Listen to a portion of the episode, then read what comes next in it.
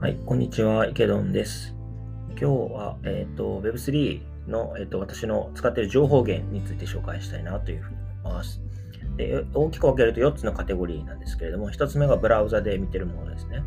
えー、2つ目が YouTube、えー、3つ目が Twitter、最後は Podcast ですね。この4つで話してみたいなと思います。でまず、あの、ブラウザ上で見ているものなんですけれども、えっと、まあ、複数あるんですが、まず、プラットフォーム系からいくと、えっと、サブスタック、えー、それからミディアムという2つのプラットフォームを使っています。まあ、両方ともですね、あの記事を書く、投稿するための、まあ、あのプラットフォームで、日本でいうとノートに限りなく近いです。まあ、ただ、あの書きな、えーと、書いた後同時にその記事をメールマガジンのような形で配信することもできるみたいです。で、えっ、と、まあ、両プラットフォームともですね、えっ、と、まあ、著名な方とか、まあ、VC ところが結構記事を書いているので、まあ、それを見ています。まあ、 Substack、えー、まずミディアムの方だと、えっ、ー、と、A16Z ですね、 Andreessen Horowitz というアメリカのトップ VC、まあ、それから、えっ、と、 Lightspeed Capital、Lightspeed Ventures という、あの、まあ、こちらも VC ですね。まあ、そういった記事を読んでいたりとか、あとは、サブスタックの方ですと、まあ、結構日本の方も書いておられたりするので、例えば、学さんが仮想通貨学習のメルマガのを書いておられたりとか、あとはあの YouTube でも投稿されている風神メタバーススクール、ハイスクールさんが記事書いておられたりしますね。まあ、あとあの、アクシーの公式からいつもあの公表、新しく公表する情報に関しては、ザ・ルナシアンっていうアカウントでアクシー公式からの記事が出てきます。はい。でこれがプラットフォーム系で、それ以外に見ているニュースサイトですけれども、大きく分けると3つかなと思います。1つ目が Decrypt。DECRYPT ですね。まあ、こちら英語のサイトになるんですけど、えっと、クリプト関連のニュースがざーっと出てきます。はい。で、2つ目がコインテレグラフですね。えっと、こちらは日本語もできますので、コインテレグラフジャパンで見ればいいかなというふうに思います。はい。で、3つ目が、えっと、コインデスクですね。こちらもコインデスクジャパンで見ればいいかなというふうに思います。まあ、両方とも暗号資産関連の、えっと、メディアですね。はい。で、次が、えっと、ツイッターなんですけれども、まあ、ツイッターは皆さんもよく、あの、使っておられるかなと思うんですけれども、まあ、著名な方で言うと、学さんとか池早さんとか、えー、とかですかね。あとは、あの、投資家の神宮寺さんとかもフォローしていたりしますね。まあ、あとはアクシーをやってますので、アクシーのマネージャー仲間をいっぱいフォローしたりしています。あとは、あの、ですかね、えっ、ー、と、まあ、英語になってしまうんですけど、えっ、ー、と、アンドリセン・ホロウィッツのジェネラルパートナーですね。え、アンドリセン・ホロウィッツという米国のトップ VC のジェネラルパートナー、まあ、お偉いさんのクリス・ディクソンさんっていう、まあ、Web3 業界では非常に力を持っている方ですけれども、もうフォローしていたりとかはしますね。はい。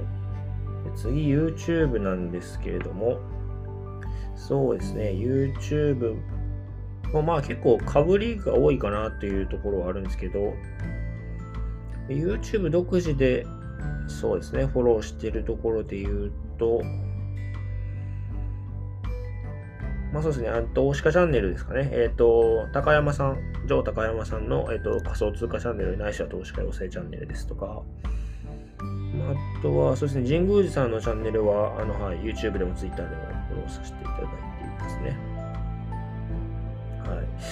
あ、そんなとこですかね。あとは結構かぶりが多いの池早さんとかですかね。あとは、まあ、あの、風神メタバーススクールさんももちろん、あの、フォローしていますし、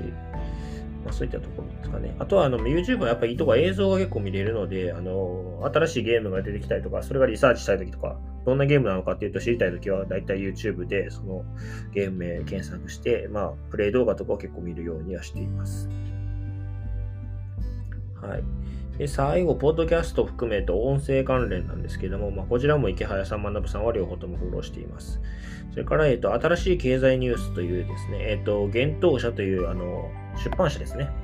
の中に、あの、仮想通貨関連の情報を追ってくれているチームがありまして、そちらが出してくれている情報が、新しい経済、新しいひらがな、経済が漢字で、えっ、と、出してくれているチャンネルがありますので、そちらで、えっ、と、Spotify、まあ私は Spotify 使ってるんですけども、ポッドキャストで聞いています。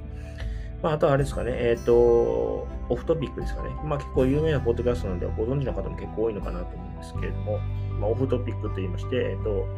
もともと米国でベンチャーキャピタリストやっておられた方々が、えっと、日本語で発信しておられる、米国のトレンドに関して、え、発信しておられるチャンネルですね。え、それからバイツですね。えっ、と、BYTES ですけども、こちらは、えっ、と、オフトピックをちょっと短くしたような感じのイメージの番組です。えっ、と、パーソナリティお二人は、えっ、と、オフトピックと全く同じお二人で、